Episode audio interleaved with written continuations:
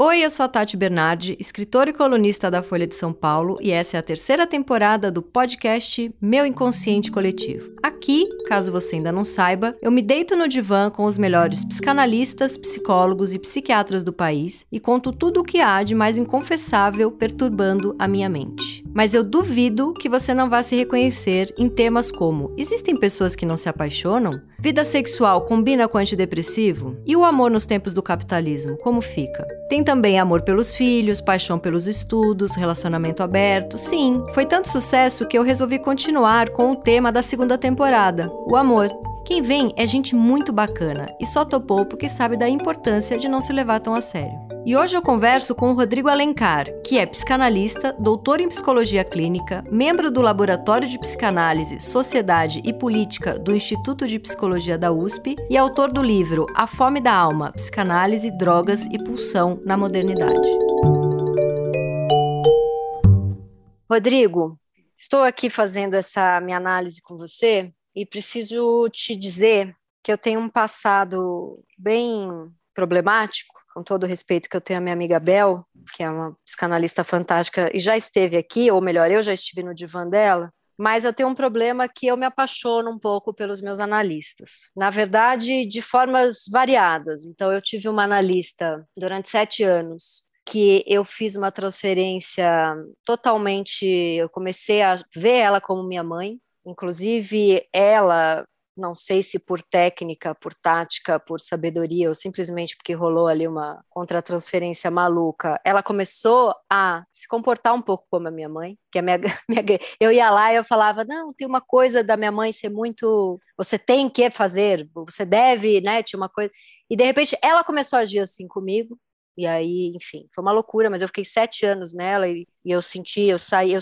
acabava a sessão, eu saía com uma sensação de transformação, assim, que é não é sempre que isso acontece, né, numa terapia. De, eu lembro de chamar o elevador e aqueles segundos enquanto o elevador não chegava, de uma coisa muito forte, assim, de eu vou voltar lá, eu vou abraçar ela e chorar e falar mamãe. E uma coisa muito forte de uma transformação imensa dentro de mim, isso eu sei o quanto, quanto é raro. Aliás, eu só senti isso com ela, muito forte mesmo. Inclusive, foi super bonito, porque eu fiquei lá uns seis, sete anos. E aí, quando eu falei que achava que já tinha dado o que tinha que dar com ela, e fui depois fazer terapia com outras pessoas, ela que sempre foi uma lacaniana meio friazona comigo, me deu um abraço forte assim e falou: "Então agora eu posso te falar que você sempre foi um pouco a minha preferida". E então acho que de fato rolava uma transferência muito forte ali, né?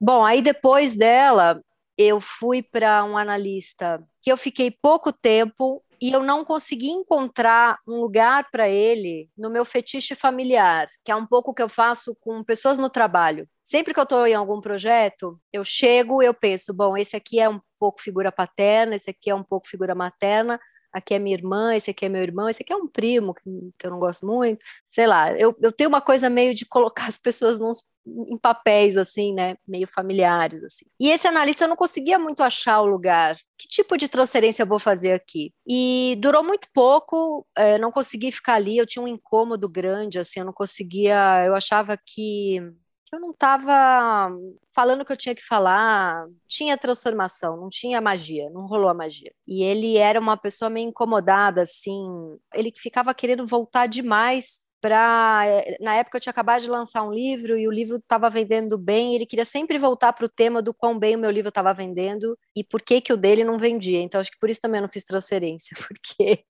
eles, enfim, ele se colocou num lugar ali que entrou muito errado para mim. Depois, eu fiz análise com um analista bem mais velho que eu, e eu tinha sonhos, e eu contava isso para ele, e que ele me analisava com um shortinho bem curto, e ele tinha as pernas bonitas, assim, meio musculosas. E eu contava para ele, eu sonhei de novo com o shortinho, e a gente ria. Mas eu não tinha uma coisa erótica com ele, assim. Mas eu, eu sonhava sempre com o shortinho. E aí eu tava vendo umas fotos aqui em casa, e aí eu achei umas, uma. Eu viajava muito com meu pai para Serra Negra. Meu pai é uma pessoa bem obsessiva. Dos meus 7 aos meus 17 anos, a gente viajou para o mesmo hotel fazenda de Serra Negra, todas as férias de julho e janeiro. Julho e dezembro, sei lá. E meu pai usava esse shortinho em todas as fotos, de todas as férias, de todos esses anos. Era exatamente o mesmo shortinho. Aí eu me liguei que a transferência estava um pouco paterna. E foi um analista que também não deu certo, porque meu pai é uma pessoa que a gente não tem interlocução nenhuma. Ele é muito quieto, ele é muito reservado. Eu nunca vi meu pai chorar, nunca, nunca. Tenho 40, vou fazer 43 anos de idade. E a gente, a gente tem uma conversa de pessoas que se cuidam e se amam, mas não tem a magia da interlocução, né? E com esse analista rolou um pouco isso. E depois eu tive um analista que eu já procurei sabendo que ia ter transferência, porque eu assisti uma ou outra coisa dele na internet e eu fiquei fã, assim, alucinada. Foi uma palavra horrorosa, né? Porque, enfim, uma palavra ruim. Mas eu admirei, assim. Na hora eu fiz, sem ele nem saber da minha existência, eu já fiz ali uma transferência com. Ele, era um vídeo em que ele apresentava um livro dele, e aí a cada três falas ele cometia ali um cinismo, que é um pouco a maneira como eu me comunico, e é um pouco meu lugar no mundo. E aí já tinham me falado dele, porque eu estava procurando um analista. Daí eu tentei que ele fosse meu analista, ele negou, o que só aumentou a minha transferência, porque sem, sem saber, ele fez a, a repetição amorosa da minha vida. Os homens que me negaram foram os que me rejeitaram foram os que eu me apaixonei perdidamente. Mas aí eu insisti ali e ele se tornou meu analista. E na terceira sessão eu já falei para ele que eu estava um pouco apaixonada, a gente deu risada disso. E aí ele respondeu: pode ficar tranquila que eu sei onde eu tô. E eu achei essa resposta fantástica, porque um homem de 40 anos da Zona Oeste paulistana branco que sabe onde está nesses últimos anos já é uma, uma coisa fantástica. Enfim, e aí eu queria entender, quando acontece isso, eu acho de verdade que, que eu tenho muita sorte desse acontecimento da minha vida, assim, que não é para eu correr, que é uma coisa que é, é porque eu escolhi a análise certa. Você acha, assim, eu já ouvi amigas falando, ah, eu me apaixonei e pedi para ele me indicar alguém, não dava mais para ir. E eu acho que muito pelo contrário, acho que não dá para ir se não acontece algum tipo de magia, não precisa ser necessariamente esse lugar um pouco mais erotizado, né?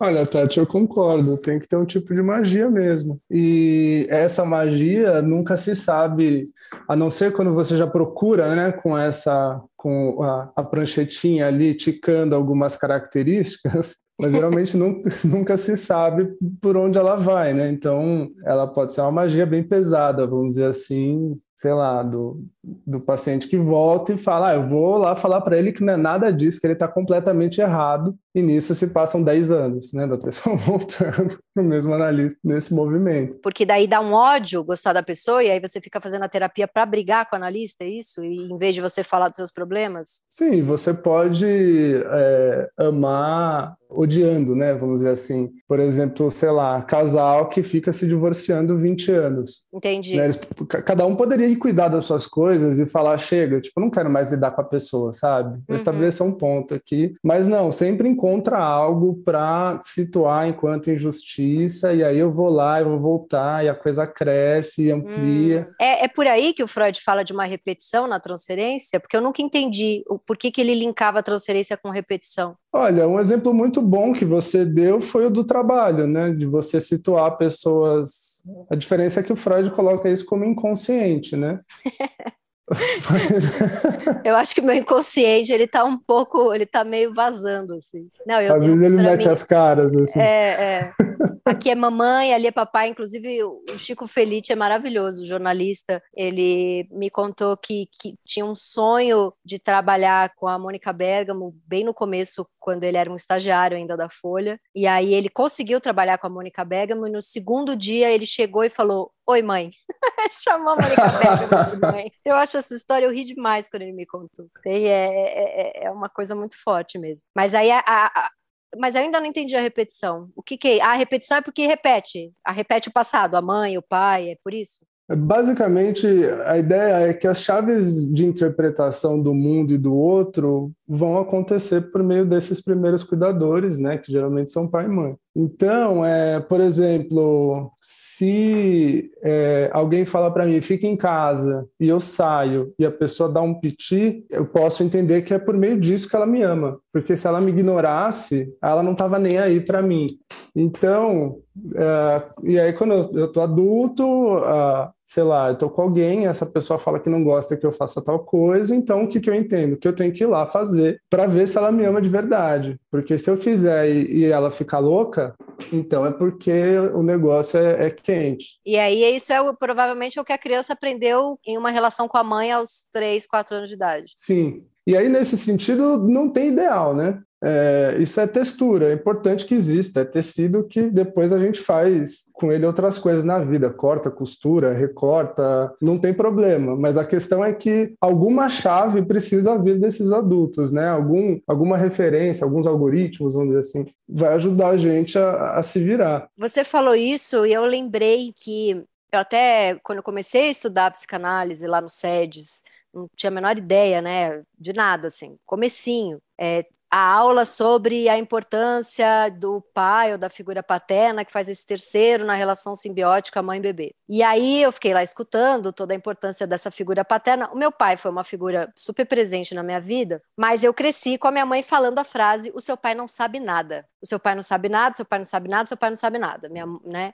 E seu pai é meio banana, tal. Essa, né? Minha mãe é uma pessoa muito esperta, muito rápida, muito ágil. E o meu pai, esse cara que tudo, minha mãe ajudava ele, não conseguia muito resolver os problemas da própria vida, assim. E aí, toda a minha vida amorosa é um pouco isso. Eu sempre me encantei pelo professor. Eu sempre me encantei por aquele chefe que, na verdade, era apenas um símbolo de um, algum lugar que eu queria chegar. Porque se ele é meu chefe, ele tem muito provavelmente a mesma profissão que eu, só que dentro dessa mesma profissão que eu, um pouco mais de experiência e vivência, por isso ele está me chefiando. Então é um pouco onde eu queria chegar, né? E aí a gente fala do analista que é esse é, suposto saber, né? E eu cresço com a minha mãe falando: seu pai não sabe nada. E aí o analista, que é esse que supostamente a gente precisa acreditar na magia de que sabe tudo sobre a gente, como não se apaixonar, né?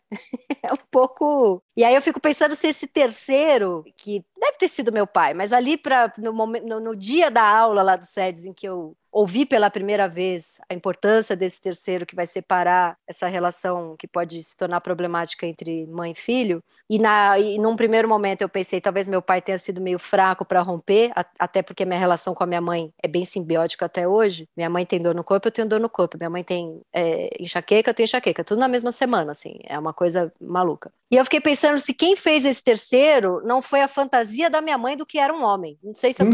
se eu tô pirando aqui, mas eu ouvi tanto seu pai não sabe nada, sei lá. Infelizmente, eu não tenho, não tive como parceiro um cara que me ensinava coisas, que sabia coisas, né? Então, eu, até que ponto esse esse terceiro, essa importância dessa figura não foi justamente o sonho de um homem e não um homem, né? O que dificultou muito a minha vida amorosa, dificulta até hoje, porque nunca é um homem real, é sempre a fantasia de um homem, né? É, bom, Tati, pode ser os dois, inclusive, né?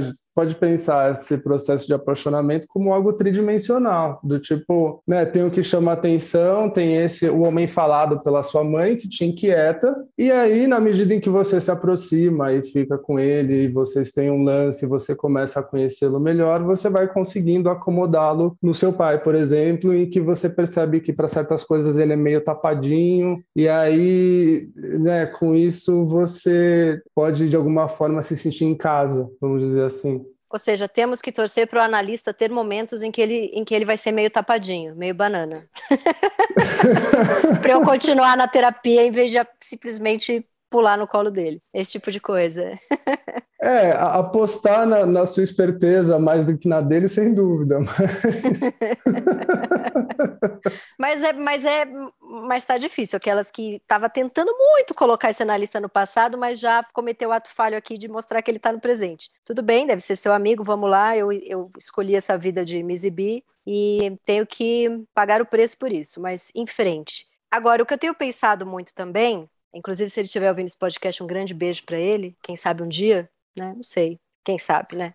Oh, mas só um comentário para a gente ver como amor é triangulação, que é isso, né? Você está conversando com o analista esperando que ele possa que ele possa nos ouvir. Então é, é falar e ser, ser escutado falando sobre, né? Tem um... Então, mas isso é muito, isso é muito. Eu assim, é, uma das coisas que me fez procurar essa análise, num primeiro momento eu estava procurando um analista para ser meu analista de casal, fazer uma terapia com meu marido, uhum. porque eu já tô casada há nove anos e uma coisa que a pandemia e o nascimento da nossa filha trouxe, as pessoas reclamam muito de ah, 10 anos juntos, filho, pandemia, porque o sexo, o sexo, se fala tanto do sexo. E para mim, a interlocução, conversar, falar de tudo, conversar mesmo, poder, sabe, dar aquela vomitada de alma, assim, é a coisa mais sexy que alguém pode fazer comigo e, e é o momento em que eu me sinto mais sexy com alguém para usar talvez uma palavra errada, que acho que não é sexy que eu quero dizer. Eu quero dizer, sei lá, nua e, e me sentir mesmo numa relação muito íntima. E isso provocaria em mim muita vontade de transar. E eu falo isso abertamente aqui porque eu, ele sabe disso e a gente conversa muito. A gente conversa muito sobre o fato de que não conversa mais, né? É, de um ano para cá, eu tô cheia de trabalho, ele também. A gente mora num apartamento que cada um tem o seu escritório. O meu escritório é do lado do escritório dele. Então tem um gostosinho de ele estar tá aqui do lado. Construímos uma vida juntos, temos uma filha. Mas quando a minha filha dorme lá para as nove da noite, a gente está exausto num grau que às vezes eu não consegue nem dar boa noite, assim, sabe? É um negócio assim, putz, agora é o meu momentinho, eu vou ver aquela série, eu vou capotar, eu vou, sei lá. E aí, o meu antigo analista, ele era absolutamente mudo, o que começou a me causar, e eu rompi a, análise com ele, dizendo isso, que eu não estava conseguindo, porque, assim, eu estava com uma carência surreal de ouvir alguém, né? Porque é, já, já estou numa pandemia, já não estou encontrando os amigos como eu encontrava. Eu já sou essa pessoa histérica, exposta, obsessiva, que tem 19 podcasts para falar de si mesma, quatro colunas para falar de si mesma.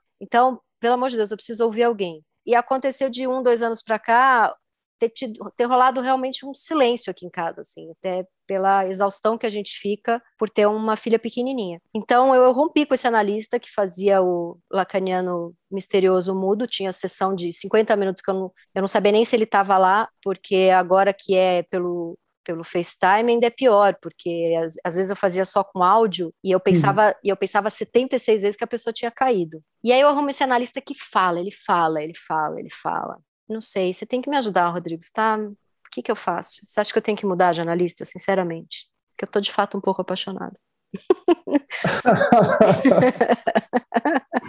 Olha, não, é, é condição para que a coisa aconteça, não, não se interrompe a análise por causa disso, né? É fato que se o analista, né, como você mesmo disse, está ciente do lugar dele, é o melhor material de trabalho que ele pode ter ali naquele momento. Não, né? E até o que você comentou, retomando um pouco essa história né, do homem narrado pela sua mãe, da diferença dele com, com o seu pai, por vezes o objeto ele é um terceiro ausente mesmo, não tem problema, né? uhum. né? Isso consta. Eu falo isso porque às vezes tem gente que fala, ah, mas aí se foi criado só por uma pessoa e aí não, não, né, não, não cresce legal, não tem nada a ver com isso. Tipo, nada a ver. A questão é que há um ponto de desejo daquele que cuida que está em outro lugar que não é a criança. É, muito provavelmente o que fez esse terceiro foi o trabalho da minha mãe. Ela trabalhava pra caramba, uma coisa que eu herdei dela, e ela tinha desejos para além de cuidar de mim. Ela gostava de trabalhar trabalhar, ela depois teve um namorado, antes tinha meu pai, enfim, sempre tem um terceiro, né?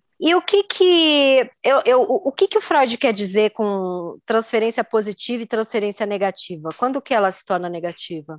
É interessante esses termos porque não necessariamente eles indicam que algo está indo bem ou ruim numa análise. A questão basicamente é a gente não não menospreza o ódio, vamos dizer assim. Né? Ele precisa participar de uma análise de alguma medida porque ele é um afeto que faz parte da vida e também a gente não se aliena no amor. Ele é fundamental né? Mas não se trata de, de simplesmente ficar num reconhecimento mútuo. O que é chamado de transferência positiva e negativa, as duas são importantes de ser sustentadas numa análise. Então, se num dado momento, o analista fala muito e você fala, pô, dá para você parar de falar que agora eu quero falar? Uhum.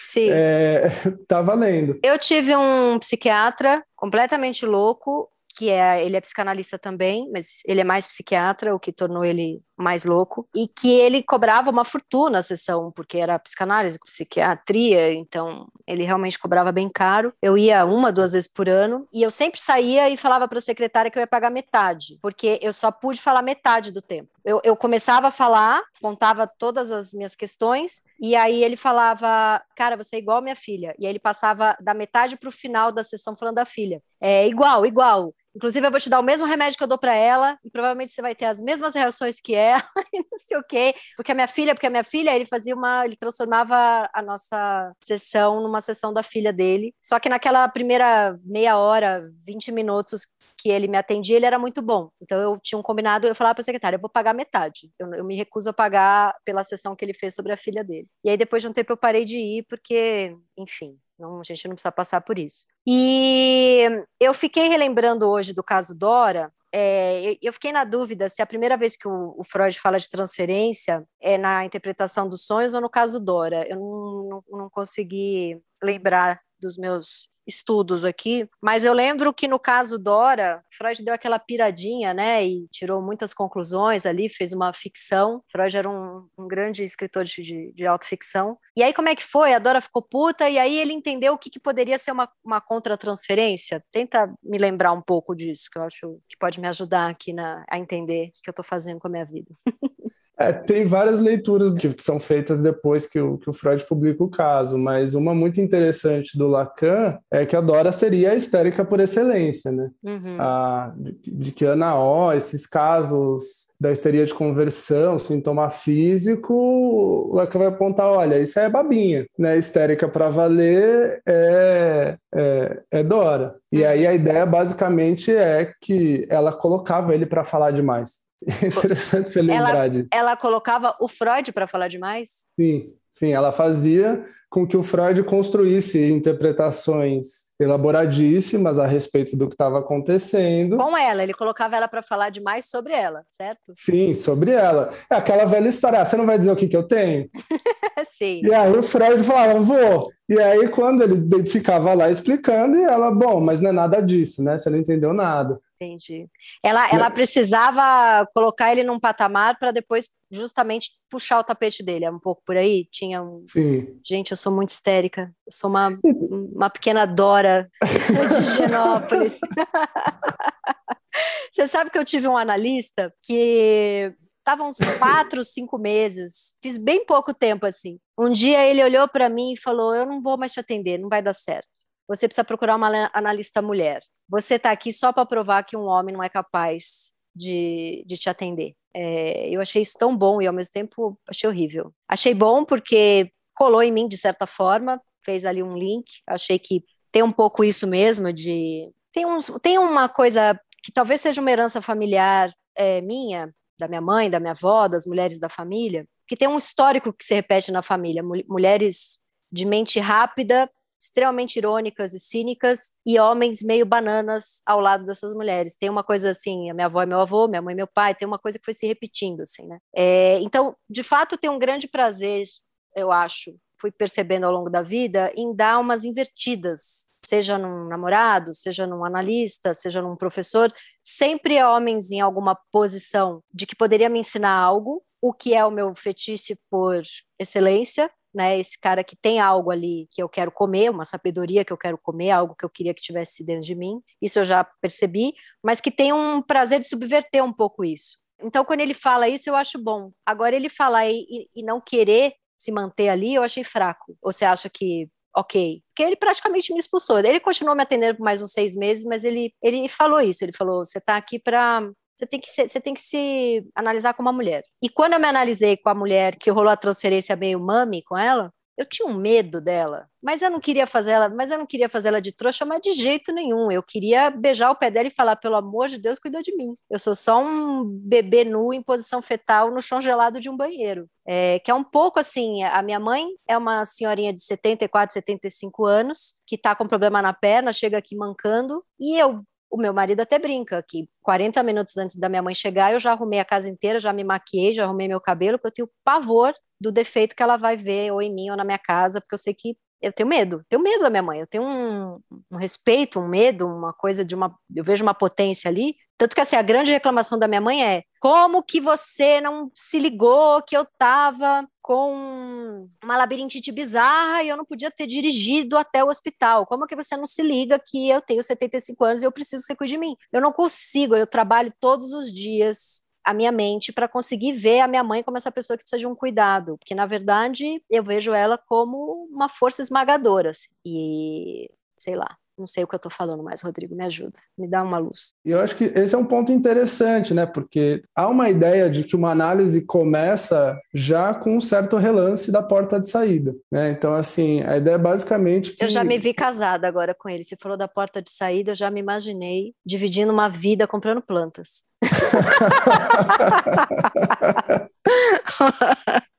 Essa é a nossa porta de saída. Mas é tão ridículo, porque assim, é muito doido. É, eu tenho lá, inclusive essa foi tema da, da última sessão. Eu tenho lá no meu Instagram 200 mil pessoas que me seguem, aí tem, todo dia tem 50 mensagens, eu consumo suas coisas, consumo inclusive é uma palavra boa, que é um ato falho, quase um ato falho, porque significa que está tirando algo de mim, né? Então tem esse monte de gente que lê e que escuta, porque eu tenho, estou aí em várias mídias, mas eu o grande tema é uma solidão que eu tenho sentido há um tempo, assim, há muito tempo. E aí, a coisa de ter alguém que me escuta e, e, e faz a transferência comigo, e faz a interlocução comigo, e não é aquele analista, porque eu parei de procurar isso, assim, acho que durante um tempo eu procurei o analista medalhão, meio velho, que foi professor de todo mundo que hoje em dia estuda comigo, e, e aí era um cara meio que fazia um, um mistério, uma coisa meio... Não, eu fui numa pessoa meio da minha idade, assim, então acho que eu queria uma coisa real, assim, vamos falar, vamos, vamos falar, sabe? Eu acho que eu procurei muito ele pela, pela solidão, assim. Mas aí o, o que é muito doido é eu vou parecer uma pessoa ridícula, né? Aquelas, aquelas mulheres que dão entrevista para caras. Eu estou na novela das oito, mas tudo que eu tenho é solidão e, e, depressão, sei lá. Mas é um pouco isso, porque eu estou aí em 27 podcasts, 47 colunas e me expondo, e parece que minha vida é cheia de leitores, amigos e trabalho, mas a hora da terapia é muito um, um, dos. Eu faço duas vezes por semana, são aquelas duas vezes por semana que eu não me sinto sozinha. É, e eu me sentia muito sozinha com o tonalista que ficava mudo, né? Inclusive, uhum. na última sessão, eu, eu, a gente começou a sessão e eu comecei a falar, falar, falar, falar, e ele me interrompeu e falou: Como é que você tá? E eu entendi: Onde, onde é que você tá? onde é que você tá? Eu pensei, meu Deus, ele quer vir aqui. Então eu tô bem confusa, sabe, Rodrigo? Tá puxado para mim, tá muito difícil. E agora, você acha que isso pode ser um. Eu posso estar rejeitando? Não, rejeitando não é a palavra que eu quero falar. A palavra que eu quero falar é. É, você acha que eu tô rejeitando o tratamento? Você acha que é um. É um pouco. Porque, assim, a transferência também pode ser um, um tipo de não querer entrar no tratamento, ou não. Ou eu entrei demais até. Sim, não, eu acho que a, há um movimento na transferência de um convite que, se o outro atende, acaba o tratamento. Eu concordo contigo. Né? Então, por isso que até é um ponto interessante né, em relação à análise, que o que o analista faz com esse convite é muito fundamental, porque se ele pega o convite, rasga e joga fora, acabou o trabalho também. É como hum. você está dizendo que o outro né, pegou, jogou ali e falou: não, isso aqui não, não vai. Ou seja, a, a ideia para a coisa rolar é que o, o, convite precisa ser posto ali e a gente vai em torno dele, ver como se vira. Agora, Tati, acho que você está dizendo algumas coisas que são muito interessantes. Uma delas é esse tempo de ter a companhia de alguém que não é para consumo é muito fundamental para mim. É, e, eu, e é muito lindo esse programa, porque eu de fato faço terapia com quem eu convido aqui para conversar. Porque eu, eu falei e percebi, eu nunca tinha parado para pensar nisso. Porque, uhum. porque eu, eu, de fato, é, escolhi como profissão me dar como bandeja para ser alguém, assim, né? Eu escolhi como profissão, olha, é, eu, eu, eu, chamo de existência artística estar aqui é, sem pele, em praça pública, me consumam, né? E já tentei entender em 15 anos de terapia e agora também estou estudando autoficção para tentar entender o que levam escritores a querer contar suas histórias, né? E não se proteger. Que muita da ficção é autoficção, né? O escritor ele fala muito de si mesmo quando ele inventa lá um personagem. Sim. Mas para mim não basta inventar um personagem. Se eu inventar um personagem, o meu último livro, é, eu mudei o nome da eu botei o nome da personagem de Karine, faltando 30 segundos para mandar para a Companhia das Letras, porque senão o livro não ia sair. Eu escrevi ele inteiro, eu, eu, eu, eu, eu, eu, eu, sabendo que a hora que terminasse, eu ia mudar tudo para a Karine, a Karine, a Karine, porque eu não queria lançar mais um livro que fizesse com que os jornalistas me ligassem e perguntassem: ah, então a sua gravidez? Ah, então a sua crise de pânico? Ah, então o remédio que você toma? Eu falei, pelo amor de Deus, vamos falar do livro, né? Mas eu não consegui escrever ele dessa forma. Eu mudei faltando 30 segundos para mandar para o editor, porque senão não sai de dentro de mim. Se, não, se se, não, se eu não sentir que eu estou fazendo terapia. Eu, eu, o meu trabalho é sentir que eu estou fazendo terapia 24 horas por dia, né? 24 horas eu estou exagerando, mas qualquer coisa que é trabalho é conectada muito com eu estar fazendo terapia. Mas eu não sei se eu entendi direito. Eu achei tão fantástico esse negócio de que a histérica real é a histérica que fazia o outro falar. Porque a histérica não é a que fala sem parar. Tipo, eu estou fazendo aqui com você. Às vezes, é, depende. vai, vai. Pode falar que eu sou histérica. Tudo bem, eu acho legal, acho chique. Acho chique. Bom, e também é, é dito na clínica, né, que as histéricas trabalham muito bem. Geralmente a, a ideia, né, é que o obsessivo fica, ah, não sei, pera, não é, vai, volta, vai, volta, vai, volta, e a histérica tá lá na frente. Quantos obsessivos eu não passei na frente com, com as minhas colunas e podcast, porque aí eu já, já vendi, já apresentei, já fiquei até quatro da manhã tendo ideia, e o obsessivo tava, me exponho ou não me exponho, faço ou não faço, me exponho ou não me exponho, eu vou lá e depois eu vejo o que, que eu faço com isso, o que, que eu faço com os pedaços que vão arrancar do meu corpo. Mas aí, assim, voltando para o lance da. Não, mas não, não, não, não vou voltar para lance nenhum, não. Vamos voltar aqui para a histérica. Por que, que a histérica faz o outro falar? O que, que ela quer com isso? Ela quer ser objeto de desejo e interesse do outro. É isso, é só isso que eu quero, Rodrigo. Muito difícil. E aí, você sabe que eu, tenho, eu fiquei pensando muito nisso. Por que, que eu escrevo e não me dá tesão se for um personagem? Porque se o personagem for objeto de, de, de desejo e interesse do outro, não vou ter tesão em escrever, né? Mesmo sabendo que o personagem sou eu. Você acha que você acha que talvez seja um pouco por aí? Sim, pode sim. Tem uma, tem uma música da, daquele grupo 5 a Seco que uhum. exemplifica muito bem isso, porque é uma espécie de declaração de amor invertida, né? Porque tem uma hora na música que ele diz: ah, e quando você vai perceber que o que falta em você sou eu. Maravilhoso. É, é, é, interessante porque é invertido, né? Justamente não é assim, ah, eu preciso de você, você me faz falta, você. Mas, né, a, a questão clínica em torno disso é que às vezes isso pode virar uma saída pela tangente, né? Do tipo assim, era ele que queria, não era eu. Eu não tenho nada a ver com isso. Porque se interessou é... tanto, eu, eu, eu, tipo, eu me dei como um objeto de interesse para você e é você que quis. Eu tava aqui de boa, eu faço isso com 20 pessoas ao mesmo tempo, é um pouco por aí, assim? Uhum. Sim, eu tava só falando. É, outro dia, outro dia um, um, amigo meu falou, Tati, você é o tipo da pessoa que brinca, brinca, brinca, se colar, colou, né? É um pouco por aí. É na brincadeira, mas se colar, colou. Será que é um pouco isso? Não, eu tava só te sacaneando. Por isso o apego na, na ironia, no cinismo. Uhum. Que, pessoa, que pessoa erradinha. Um pouco tensa com a, com a pessoa que eu sou. E quando não rola transferência nenhuma na terapia, é possível fazer terapia? Sim, geralmente ter, não se sustenta. Tem que ter um pouco de transferência. Olha, no mínimo você precisa apostar que a pessoa pode te ajudar de alguma maneira. Senão. Senão não vai. É, a não ser, enfim, há, há, uma, há uma infinidade de possibilidades ali de, de montagem de sintomas, né? A gente pode pensar até que, sei lá, pode, pode ter aquela figura que chega no analista crente que vai ajudá-lo, por exemplo, e não o contrário. Tem essa? Tem, ah, tem, ah, por exemplo, você fala uma coisa muito comum em análise é, sei lá, pessoas que buscam fazer o analista rir. Ah, chegamos num ponto aqui, hein, Rodrigo? Você, você é esperto. Ah, o que, que essa pessoa que quer fazer o analista rir quer com isso? Quer colocar ele para se satisfazer de alguma forma, ou seja, é um modo de inverter o espaço clínico. Uma vez eu fui numa, numa psicóloga, na época que eu ainda não sabia a diferença, e aí ela tinha uma caixa de lencinho de papel que ficava do lado, assim, para os pacientes que iam lá e choravam, né? E ela falou, e aí eu comecei a contar um monte de absurdo e ela começou a chorar de rir. E ela falou para mim: é, é, foi a primeira vez que eu própria usei a minha caixinha de lenço. Eu saí de lá extremamente vitoriosa. Inclusive, tem um podcast que eu amo, que é o Respondendo em Voz Alta, da DJ Laurinha Lero, que é apenas a mais gênia dos últimos anos, dos últimos, sei lá, dois anos que ela surgiu. E ela conta uma história que eu dei até um grito aqui sozinha em casa. Eu fico escutando sempre ela antes de dormir. E eu dei um grito aqui, que ela fala que ela ficou paquerando um cara, paquerando, paquerando, aí foram jantar. Daí ela, no jantar, ela fez durante uma hora e 40 minutos o cara morrer de rir com ela. E aí, no final daquela uma hora e 40 minutos, ela levantou e foi embora. E aí, uma amiga dela perguntou: e aí, rolou? Ela falou: rolou, super. tipo, ela comeu o cara, né? Fez o cara rir por uma hora e 40 minutos, né? E mas aí o que, que você acha que um, você, como analista, chega uma doida aí que a grande missão da vida dela não é se curar, mas é fazer você rir por 50 minutos. Você vai fazer o quê? Você vai tentar não rir? Mesmo que você depende. queira muito?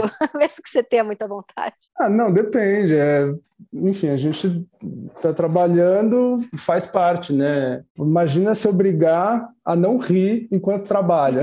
Que inferno que, que vai inferno. ser a vida. Que inferno. Mas, é, por vezes, a gente pode pensar que, em alguns pontos muito fundamentais, a risada pode ser uma forma de encobrir algo que faça muita diferença e que não vai ser ouvido porque vai ser recoberto pela risada do outro. É, e ele e o meu analista foi maravilhoso, de novo, né? Por isso essa dificuldade aqui em separá-lo de, de, meu sentimento erótico, porque aí eu comecei a fazer um monte de palhaçada e ele falou: por que, que você está querendo se sentir sozinha na terapia também? Alguma coisa desse tipo. E aí eu uhum. fui dar, aí eu, aí eu fui dar risada para a vontade de chorar, me rasgar e me entregar como um bebê no colo dele, e achei muito bonito. Agora, o Christian Dunker, ele tem um YouTube dele, ou um YouTube, como ele gosta de falar, que ele grita: Não pode comer analisando. Eu fiquei morrendo de rir com isso. Maravilhoso. Rodrigo, não pode mesmo? Por que, que não pode? Olha, não pode. Mas é, esse não pode já é, pelo amor de Deus. Não é nada analítico, né? Vamos, vamos dizer, a, regra pela regra, ela não é analítica. Né? Não, não é, é não pode. Você fala não pode. Eu, eu lembro da série da Fleabag. A, a, a, Fleabag é gênia, porque aí ela bota ela apaixonada por um padre. É o analista Sim. aquela porra. Não pode, não pode, não pode. A mulher ficou louca ali, né? Mas o padre come ela. Fica aí essa dica. Mas vai. Por que que não pode? É. Bom, a gente pode pensar como a via principal da incompatibilidade disso é que acabou a análise. Ah, mas e daí? Não, mas é aí que tá. A questão acho que não é. E aí, óbvio, você vai olhar nas biografias, nas histórias, você vai achar N Sim. casos, né, de analistas que tiveram situações X, Y e Z. Mas você acha que traumatiza? Tipo, ah, o analista se apaixona também, aí eles resolvem parar a análise e, e, casam, tem um caso. Casa ou tem um caso. Na próxima análise que essa pessoa for, seja homem ou mulher, ela vai. Isso ca causa um trauma? Você acha que é nesse lugar de, de, de fazer mal para a pessoa? eu não sei se isso dá para ser generalizável assim. Né? Mas o fato é que se você está implicado com a análise de alguém e, e você vai fazer outra coisa com isso, já não tem análise ali. E aí eu entendo que possa né, ter figuras muito esclarecidas que, num dado momento, podem ter pensado: bom, a partir daqui, enfim, acabou uma coisa, começou outra, não sei. É, é, aí tenho... acho que só quem viveu pode, pode dizer a respeito. É, eu tenho uma experiência pessoal, é... talvez ele até escute esse podcast, fica aqui um beijo para ele de um namorado que eu tive. Eu estava numa reunião de roteiro, estava escrevendo uma série na época, e o produtor do, da série era um cara extremamente machista e começou a tratar todo mundo mal, principalmente as mulheres, e eu comecei a passar muito mal, comecei a suar frio e começou a me dar uma crise de pânico ali na, no meio da, da reunião. E aí eu uhum. falei para a mulher que estava do meu lado, falei, eu não estou vestindo muito bem, eu vou sair fora, de vez em quando eu tenho umas crises de ansiedade e tal. Ela foi atrás de mim e falou, cara, você precisa fazer terapia. Eu falei, é, eu sei, eu estava fazendo, mas eu saí, eu preciso fazer, nananã. Ela falou, cara, liga para esse meu amigo aqui, ele é tão bom, pô, ele é o cara, ele vai te ajudar, ele é o cara. E aí ela me deu, eu falei, cara, eu vou ligar agora. Eu fui pro carro e liguei, ele atendeu e tinha uma voz maravilhosa, pela fotinho eu já vi que a voz acompanhava um pouco a figura. E ele atendeu e eu em vez de falar, oi, eu sou fulano, estou procurando um analista, ele atendeu e eu já não aguentei, fiz a piada. Eu falei, você é o cara? Daí ele falou: Eu não sei quem você é, mas eu não sou o cara. E a gente começou a rir, rolou um momento ali meio lacaniano de o cara não existe, o homem não existe, a mulher não existe, a terapia não existe, mas nem o sexo existe, nada existia. E aí eu falei para ele: Putz, eu não quero mais fazer terapia, talvez almoçar um dia. E ele falou: Tá bom. E a gente namorou por oito meses. É, mas aí tudo bem, porque ele não chegou a ser meu analista, ele foi só uma vítima de uma ligação minha no meio do trânsito. ele foi uma vítima e não meu analista. Mas certamente, se ele tivesse sido meu analista, eu teria tido problemas, até porque. É, não estou dizendo o nome, tá? Então tudo bem. Eu acho uhum. que ele, ele tem um pouco a doencinha do não pode também, assim como eu, sabe? Talvez ele fosse ter problemas. Como assim, doencinha do não pode? Putz, falou que não, não pode, ele já vai querer um pouco. Então, eu, eu acho que talvez ele é, tenha problemas, assim, em ser analista de alguma mulher que se apaixone por ele e seja para ele minimamente interessante, assim, porque eu acho que ele ele não é essa figura. Ele parecido comigo, assim, ele, ele gosta de uma coisa errada, eu acho. É, é mais ou menos aí onde eu quero chegar. Então, não sei. Tô aqui criando história. Uhum. Talvez talvez tivesse problema. Então, mas por isso que a regra pela regra é uma coisa, não é um, algo simples de se pensar em psicanálise, justamente por causa disso. Ela vai calçar desejo, ela vai, tipo, né, enfim, é igual adolescente, não use drogas. É, opa, sim, né, não faz o quê? Então, tem uma. E, inclusive, isso pode ser muito enganador, né? Por quê? Bom, porque se a estação está em burlar a regra e não no que você está fazendo especificamente, você pode jogar com isso de outras formas, que não se prejudicar. É, agora muita gente, eu tava, eu dei uma pesquisada é, sobre transferência antes da gente, da gente conversar, uhum. e nem deveria estar tá falando isso, porque aí parece que eu sou uma entrevistadora e não a pessoa aqui fazendo uma sessão de terapia, mas é muito comum é, narrativas de aí ah, eu me apaixonei, fiquei péssima e morri de vergonha, e se ele percebesse, e pensei, eu tenho que sair dessa terapia, agora não vai funcionar, minha vida virou um inferno. Não, não, não. Alguma coisa em mim faz com que isso torne mais possível a análise. É um pouco aí, sabe? Porque é quando eu me apaixono que eu vou querer contar para o cara que um certo pensamento me dá diarreia. É diferente, porque assim, a pessoa se apaixona, ela vai querer falar bem dela, né? Porque tem um pouco isso. Ah, não pode se apaixonar pelo analista, porque vai querer chegar, sentar toda retinha, fazer uma coisa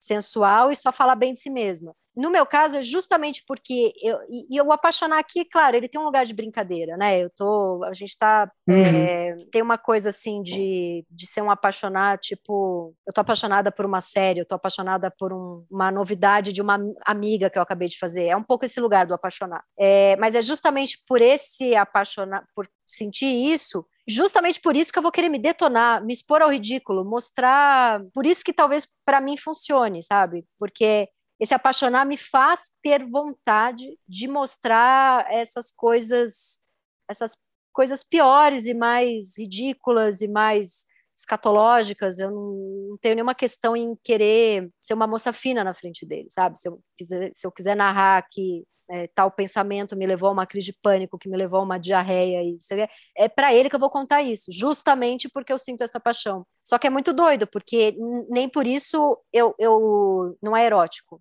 sabe? Não sei o que eu estou falando, mas é um pouco mas, isso. Assim. É, sem dúvida que a análise tem de uma erótica que o próprio Freud vai situar lá no banquete. É por isso que a análise a gente não separa sexo de amor. É, isso não quer dizer que você só transa com quem você ama, mas quer dizer que o sexo sempre vai dizer respeito ao amor de alguma maneira, que seja narcisismo, que seja né, em relação a, sei lá, deixar o outro puto, não importa. Né, tem é, o afeto está em jogo nas relações. E... Eu acho que é um pouco disso que eu estou falando. Rolou o afeto. É um pouco de. Uhum. dá para pensar dessa maneira, né? Sim, e, e não dá para pensar isso como um erro, Tati de forma alguma, porque né, isso tem a ver com, com bancar a vida e, e bancar as relações e, né, e se permitir se afetar por elas, o que não tem nada a ver com você, enfim, né, tentar com a, a pessoa ir lá transar com outra, nada disso. A questão é que isso que a gente está chamando de, né, quando você fala, ó, eu escrevo, eu me sinto nua,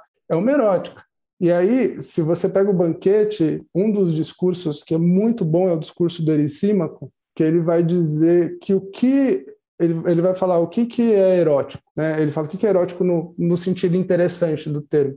É saber fazer com as contradições. E aí ele cita como exemplo uma banda. Ele fala: você tem som, som grave, som agudo, e você consegue colocar esses sons para conversar. Então ele diz: o corpo adoecido é o corpo que nega a contradição e busca eliminá-la. Nossa, é, isso faz todo sentido. Eu, eu, eu, lembro do eu grávida sentindo um enorme prazer em saber que eu seria mãe e fazendo um luto da minha vida de antes e com enjoo e com azia e achando um saco estar tá grávida e muito feliz que eu estava grávida. E já com quase 40 anos, com 38 anos de idade, foi a primeira vez que eu pude entender a ambivalência, né? E, e, a, e a partir do momento que eu entendi isso, eu parei de sentir que a minha gravidez é uma doença. Porque enquanto eu estava querendo ser a, a grávida gratidão, gratiluz, eu só sentia, eu não sentia que eu estava grávida, eu sentia que eu estava doente. Então é um pouco abraçar um pouco essa, essa ambivalência, é um pouco por aí, né?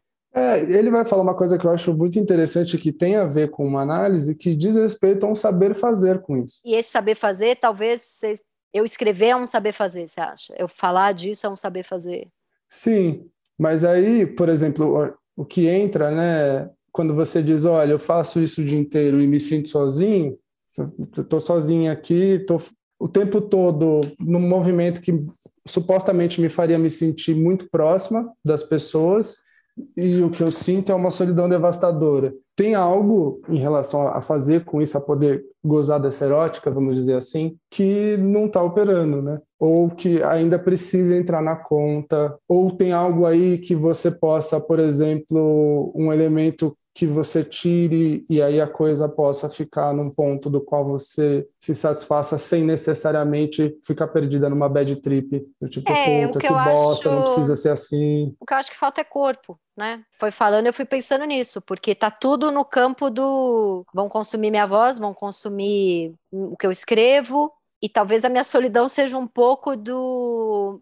Mas eu também sou um corpo, né? Não sei, você foi falando, me veio, me veio isso, assim. Não, e não é porque alguém consuma o que você produz que essa pessoa vai se importar contigo. Sim, exatamente. Bom, Tati, então ficamos por aqui. Este foi o Meu Inconsciente Coletivo, o podcast para onde a sua neurose sempre vai querer voltar. Eu sou a Tati Bernardi e a edição de som é da Natália Silva. Os episódios do Meu Inconsciente Coletivo são publicados toda sexta-feira de manhã nos principais agregadores de podcast. Escute seu inconsciente e siga a gente para não perder nenhum programa.